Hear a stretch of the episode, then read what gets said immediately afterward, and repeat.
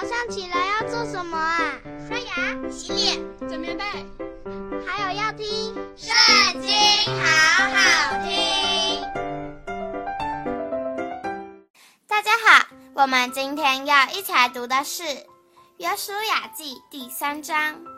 约书亚清早起来，和以色列众人都离开石亭，来到约旦河，就住在那里等候过河。过了三天，官长走遍营中，吩咐百姓说：“你们看见耶和华你们神的约柜，又见祭司利外人抬着，就要离开所住的地方，跟着约柜去。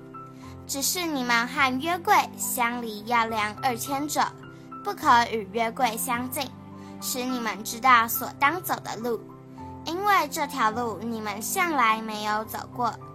约书亚吩咐百姓说：“你们要自洁，因为明天耶和华必在你们中间行奇事。”约书亚又吩咐祭司说：“你们抬起约柜，在百姓前头过去。”于是他们抬起约柜，在百姓前头走。耶和华对约书亚说：“从今日起，我必使你在以色列众人眼前尊大，使他们知道我怎样与摩西同在，也必照样与你同在。你要吩咐抬约柜的祭司说：你们到了约旦河的水边上，就要在约旦河水里站住。”约书亚对以色列人说：“你们近前来听耶和华你们神的话。”约书亚说：“看哪，普天下主的约柜必在你们前头过去，到约旦河里。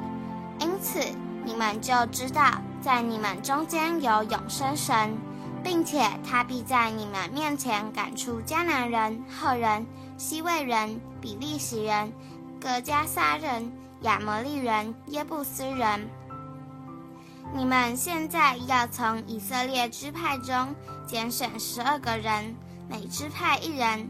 等到台普天下主耶和华约柜的祭司把脚站在约旦河水里，约旦河的水就是从上往下流的水，必然断绝，立起成垒。百姓离开帐篷要过约旦河的时候，抬约柜的祭司乃在百姓的前头。他们到了约旦河，脚一入水，原来约旦河水在收割的日子涨过两岸。那从上往下流的水，便在极远之地撒拉旦旁的亚当城那里停住，立起成垒。那往亚拉巴的海就是沿海，下流的水全然断绝。于是百姓在耶利哥的对面过去了。